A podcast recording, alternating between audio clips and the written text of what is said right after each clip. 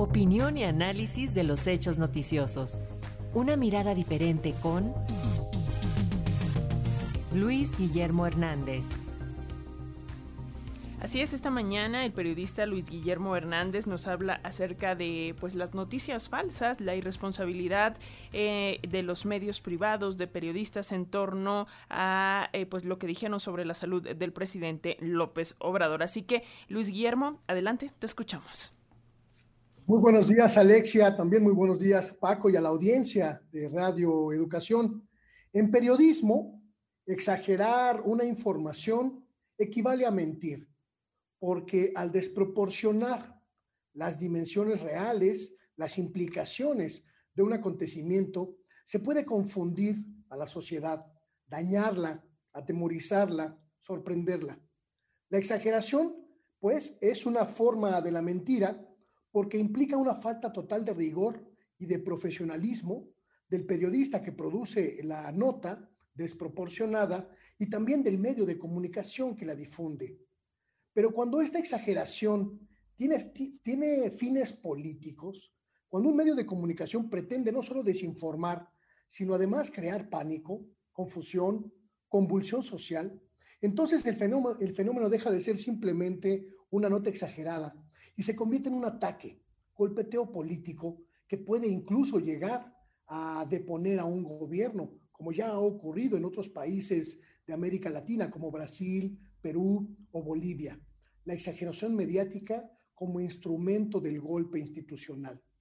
Lo que ha ocurrido esta semana en México, tras la suspensión de la gira del presidente López Obrador por el sureste y que el domingo derivó en una de las campañas de exageración, es decir, una de las campañas de mentiras más grotescas que se recuerden, es precisamente eso, un golpeteo periodístico con fines políticos.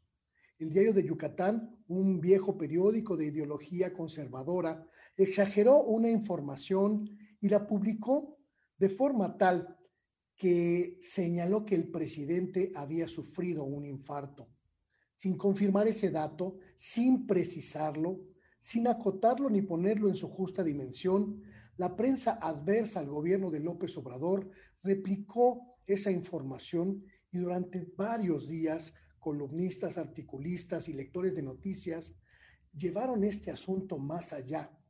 Al presidente le dio un derrame cerebral, al presidente le dio una embolia, un paro cardíaco, está en Estados Unidos, el presidente está muerto y no quieren decirlo. Exageraciones, mentiras con el afán de golpear. Ahora que ya sabemos que el presidente está bien, que convalece de un cuadro de COVID, pero que no está ni agonizante, ni mucho menos muerto, conviene reflexionar serenamente sobre esta avalancha de mentiras mediáticas. ¿Qué sanción merecen todos estos periodistas que deliberadamente mintieron? ¿Qué le corresponde hacer a nuestra sociedad ante una flagrante irresponsabilidad de los medios de comunicación privados? ¿Cuál es el contrato social que debemos construir a partir de ahora alrededor de la infodemia? Llegó la hora de establecer nuevas reglas para nuestro periodismo reglas en las que la exageración, es decir, la mentira, tengan un castigo público, una sanción definitiva por parte de quienes somos sus principales víctimas, nosotros, la sociedad. Llegó el momento de pedirle cuentas a los medios de comunicación que mienten y que exageran, dañando a la sociedad mexicana. Creo que es el momento y debemos llevarlo a cabo nosotros, la sociedad, porque es a nosotros a quienes más afecta. Ese es mi comentario.